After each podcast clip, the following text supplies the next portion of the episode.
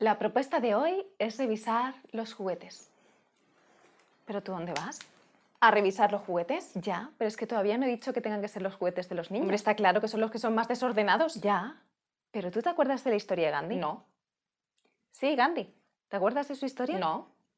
Él decía que cuando llegaba alguien y quería proponerle algo, él tenía primero que revisarse a sí mismo en eso antes de hablar con la otra persona, porque si no, lo que estuviera diciendo estaría vacío y no tendría ningún sentido. Tiene sentido. Así, no puedes decirle a tu hijo que vas a revisar sus juguetes si tú antes no estás revisando tus juguetes. Ya, pero es que... Pues claro que tienes juguetes. ¿Y los libros? Sí, esas cosas sí que cuentan. ¿Seguro? Bueno, yo lo que propongo, y es lo que quería proponer, si no me interrumpiera siempre, podría acabar de decirlo, lo que propongo es que revisemos los juguetes.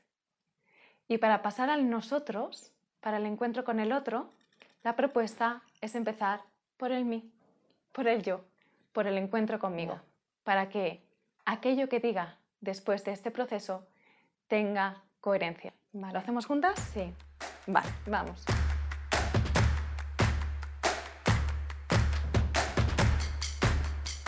Nuestros juguetes son esas cosas que nos acompañan, que no son imprescindibles, pero que de alguna forma le dan ese punto de color a nuestra vida.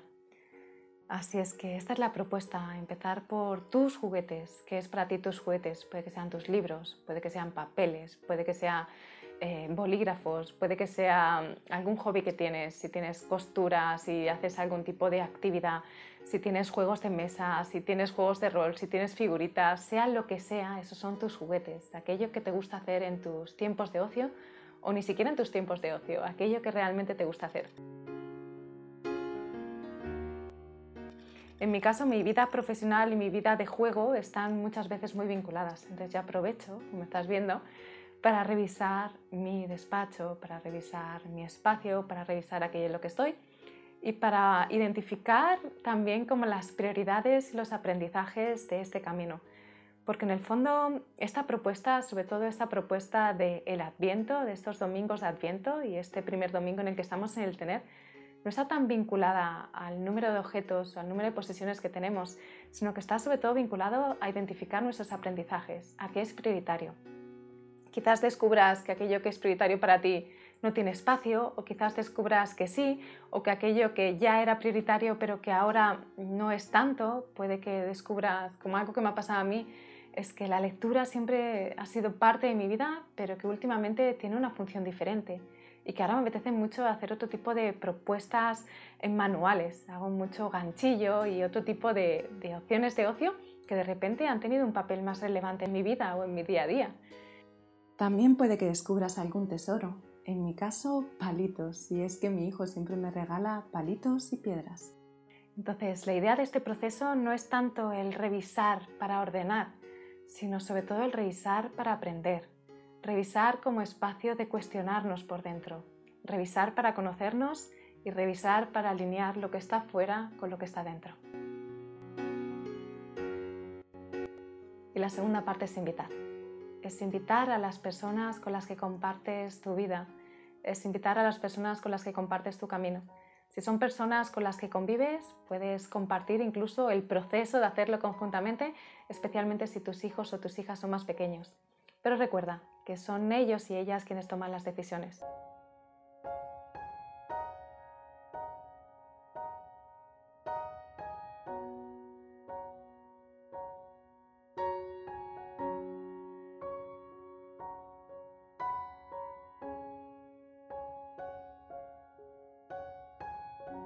Y lo mismo ocurre con las personas adultas, solo que en este caso la invitación no siempre lleva tu participación, porque tienen la capacidad de decidir por sí mismos.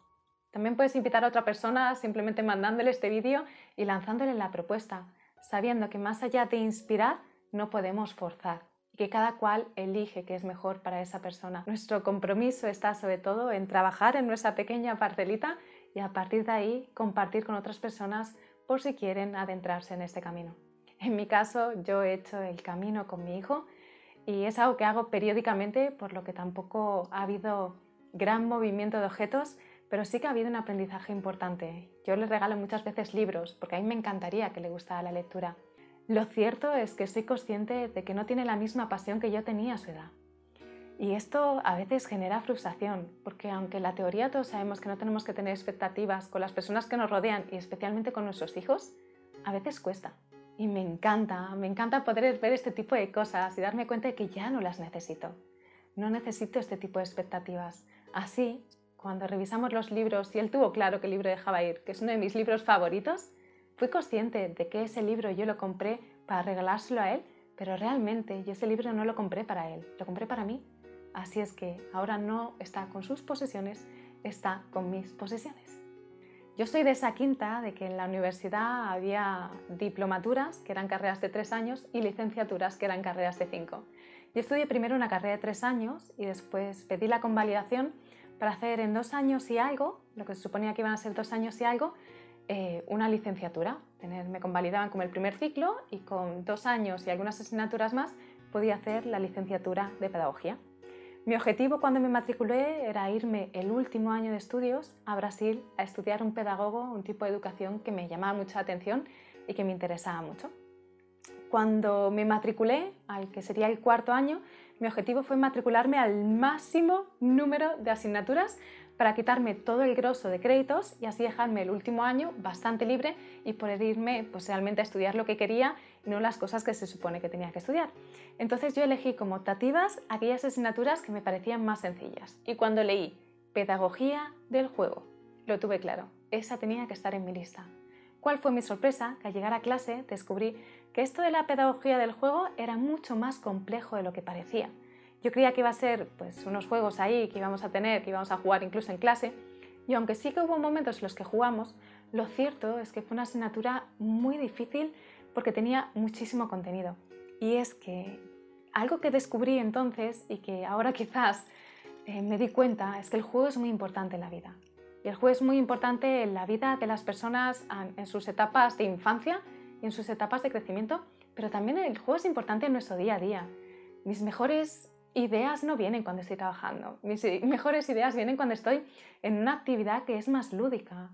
El juego debería ser esa asignatura obligatoria en nuestro día a día, sea tengamos la edad que tengamos y sea el momento que sea, como que siempre deberíamos de tener un espacio para jugar. Y es curioso porque a veces pensamos en jugar y lo que viene a nuestra mente son juguetes, pero lo cierto es que no es tan importante los juguetes que tengamos como el tiempo y la atención que destinemos al juego. Así es que como cierre de esta propuesta del tener, me gustaría dejarte esta reflexión, que más allá de los juguetes, lo importante es el tiempo y la atención que dediquemos a esos espacios de juego. Así es que la invitación de esta propuesta es a revisar, a poner atención en el tener y a jugar.